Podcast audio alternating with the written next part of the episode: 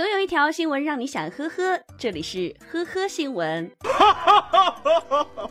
当你遇到危险的时候，你最先想到的是谁？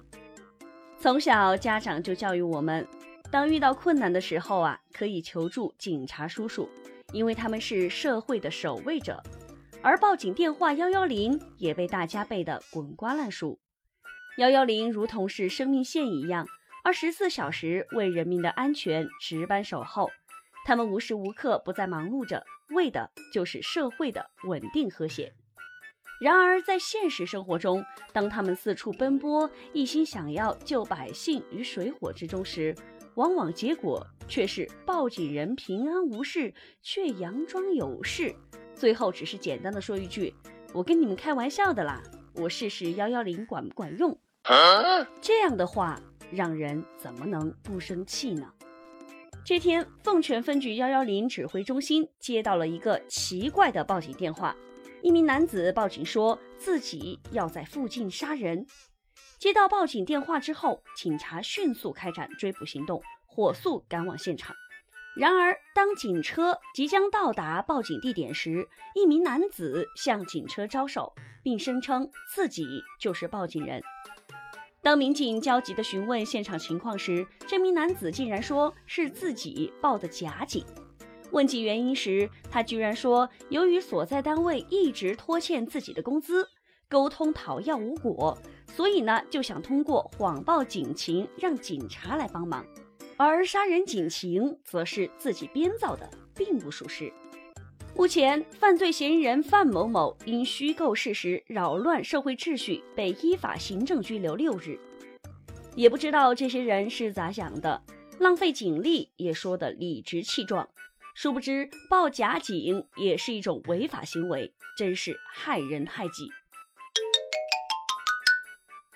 大家有没有过把衣服送去洗衣店清洗的经验？最近嘉兴的一个小伙子遇到了一个奇葩的事情，他花八千块钱买来的大牌卫衣被洗成了假货，而真相大白之后，简直让人哭笑不得。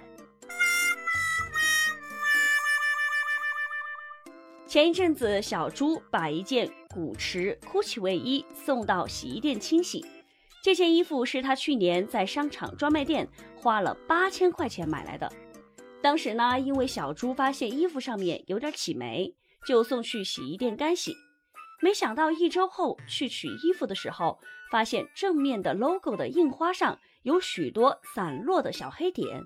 仔细一看，发现是印花被洗坏了。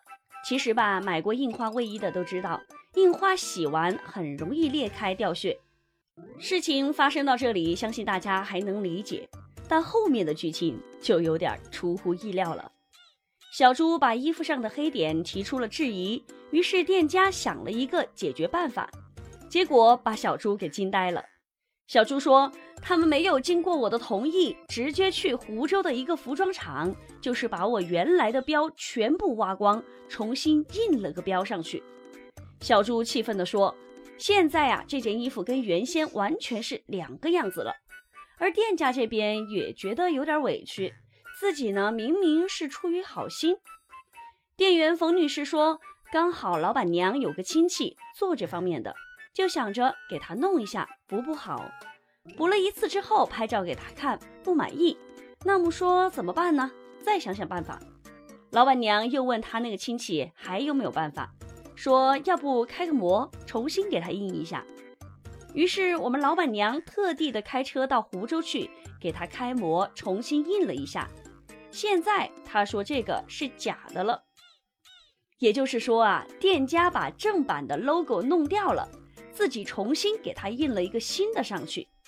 这个操作呀，实在是太神了。对于这样的结果，小朱说他无法接受。他说自己买这件衣服就是为了这个名牌大 logo，现在这么一弄，正版货变成了私自印的假货了。看到店家这个神奇的操作，网友们也是笑哭了。好好的正版衣服洗完，竟然被改造成了大新货了，真是闻所未闻。这你别笑。还有不少网友吐槽说，毕竟也是八千块的卫衣。一洗印花就坏了，这也是意外吗？好在目前小猪和洗衣店经过了协商，终于呢达成了和解。广西河池市南丹县警方最近在街上截获了一辆装载挖掘机的土炮货车。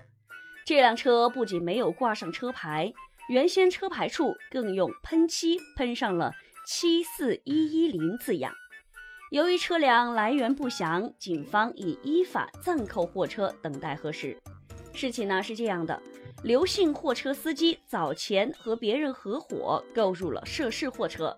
当时车上已经没有挂上车牌，合伙人呢就在车头用油漆喷上了号码做车牌用。刘某辩称，货车只会在工地行驶，所以觉得应该没什么问题。又承认车头喷号码做车牌用是不合法，但自己当时没有注意。警方表示，货车引擎号码和车辆识别代号已经模糊不清，无法确定车辆来源是否合法。依法暂扣货车，待核实车辆信息后再做处理。网友们看到这儿也是坐不住了。先不说这个自喷号牌的行为，光是号牌数字七四一一零就够嚣张了。气死幺幺零谐音不就是说是巧合呀？我们都不信。好了，感谢收听《呵呵新闻》，本节目由喜马拉雅和封面新闻联合播出。